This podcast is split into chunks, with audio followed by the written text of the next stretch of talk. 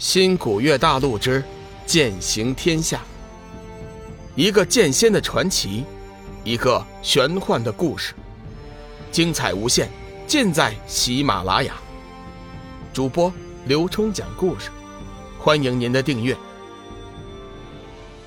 第三百零一集，入口等待。天机子不笨，自己也想到了此般原委。随后又问道：“三位祖师，不和本门弟子道别了吗？”浩星道：“时间紧急，等会儿我们便直接出发。门派之中有你代为通报一声即可。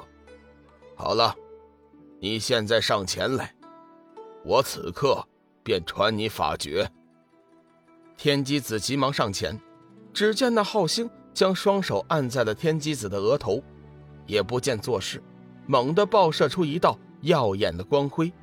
随着那束光，天机子顿时感觉一阵刺痛，刺痛过后，脑海中涌进诸多信息。仔细感应，正是三位祖师所说的通天诀。待到浩星取开双手，天机子急忙跪下叩首：“弟子。”多谢三位祖师成全，弟子一定将玄清门发扬光大。天机子先前只是粗略的看了一下法诀，果然是神家妙法，威力强大，心中顿时对三位祖师感激不尽，先前的不满早就抛到脑后了。天机子，你先起来，此乃分内之事，你大可不必如此。有件事须得和你说明。本来我们是想助你修炼，等你修炼到地字境界的时候再行离去。但是如今的情况有变，我们无法继续在此停留，所以今后的修炼只能依靠你自己。通天诀分为天地玄黄四个境界，每个境界又分为三品。据说。只要修到弟子一品，其修为在修真界就已经无敌手了。天字境界那就更不用说了，几乎可以达到散仙的水平。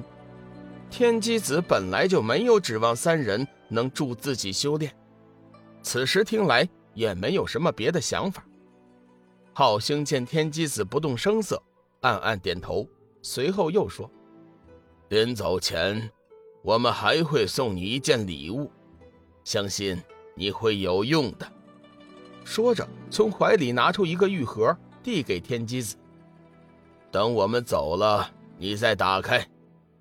天机子急忙伸手接过玉盒，感觉到里面有巨大的能量波动，估计一定不是什么凡品。一直没有说话的浩日突然脸色一寒，冷冷说：“天机子。”希望你好自为之，别忘记了，你是玄清门的掌教。天机子身体微微一颤，心中大惊：昊日老鬼的这话是什么意思？难道他看出了云翔的鬼身？正当他担心的时候，昊日却没有再说什么。三人随后化为流光，直冲云霄，消失不见。天机子这才松了一口气。一屁股坐到了地上，想想刚才的情景，真是凶险。仔细想来，浩日应该是没有发现，否则以他们的脾气，云翔和自己哪里还有什么活路？龙宇和志远离开黄鸡圣境之后，一路疾飞，很快便来到了金龙令牌指示的地方。这次前来，两人惊奇地发现，这里的景色比起先前发生了很大的变化。若不是有金龙令牌的指示，两人还以为走错了地方。不过如此一来，两人也更加确定了此处就是天涯海阁的入口，否则就不会发生如此玄奇的变化了。老大，看来金龙令牌的指示应该是没有错的，天涯海阁的入口一定就在这里了。我们再仔细看看，相信用不了多久。我们就能找到准确的位置。志远知道龙宇心里记挂着小玉，不时的出声安慰。龙宇岂能不知道他的意思？重重的点了点头，不再说话，专心的寻找入口。就在这时，两人突然感应到有人正向这边接近。志远说：“老大，我们要不要先隐身，看看对方是什么人？说不定正好是散仙呢。”龙宇点了点头，眼中闪过一道金光。“嗯，我们先隐身。如果来人真的是散仙。”那我们就跟在他们身后一起进去。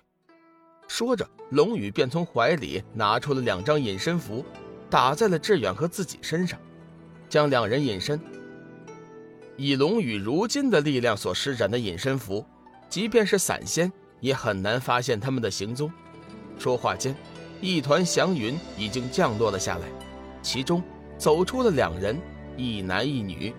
两人单从长相来看，都显得极为年轻。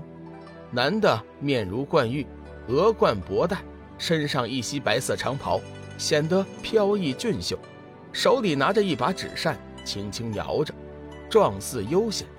女的则是一身雪白长纱，相貌异常秀美，肤色红润晶莹，充满阳光一般的健康色彩与光泽，眼睛大而有神，显得极为灵动，危险消瘦的双肩浑圆对称，给人一种。极为高雅的美感，龙宇暗暗留心两人的动静。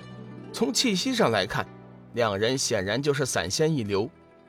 重玄真人，你说我们这地方找对了没有啊？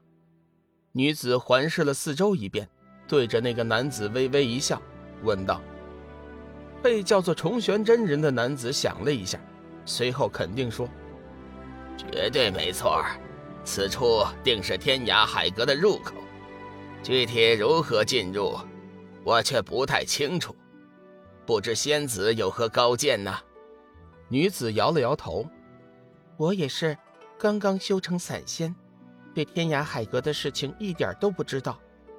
如果不是在半路上遇见了真人，我现在还不敢确定此处就是天涯海阁的入口。”女子名叫花雨霞。是一名散修，平日里一直都是独来独往，和其余修真几乎没有交往。十年前天劫来临，因为担心无法渡劫，索性就冰解转修了散仙。如今也是通过散仙和天涯海阁那丝感应，才找了过来的。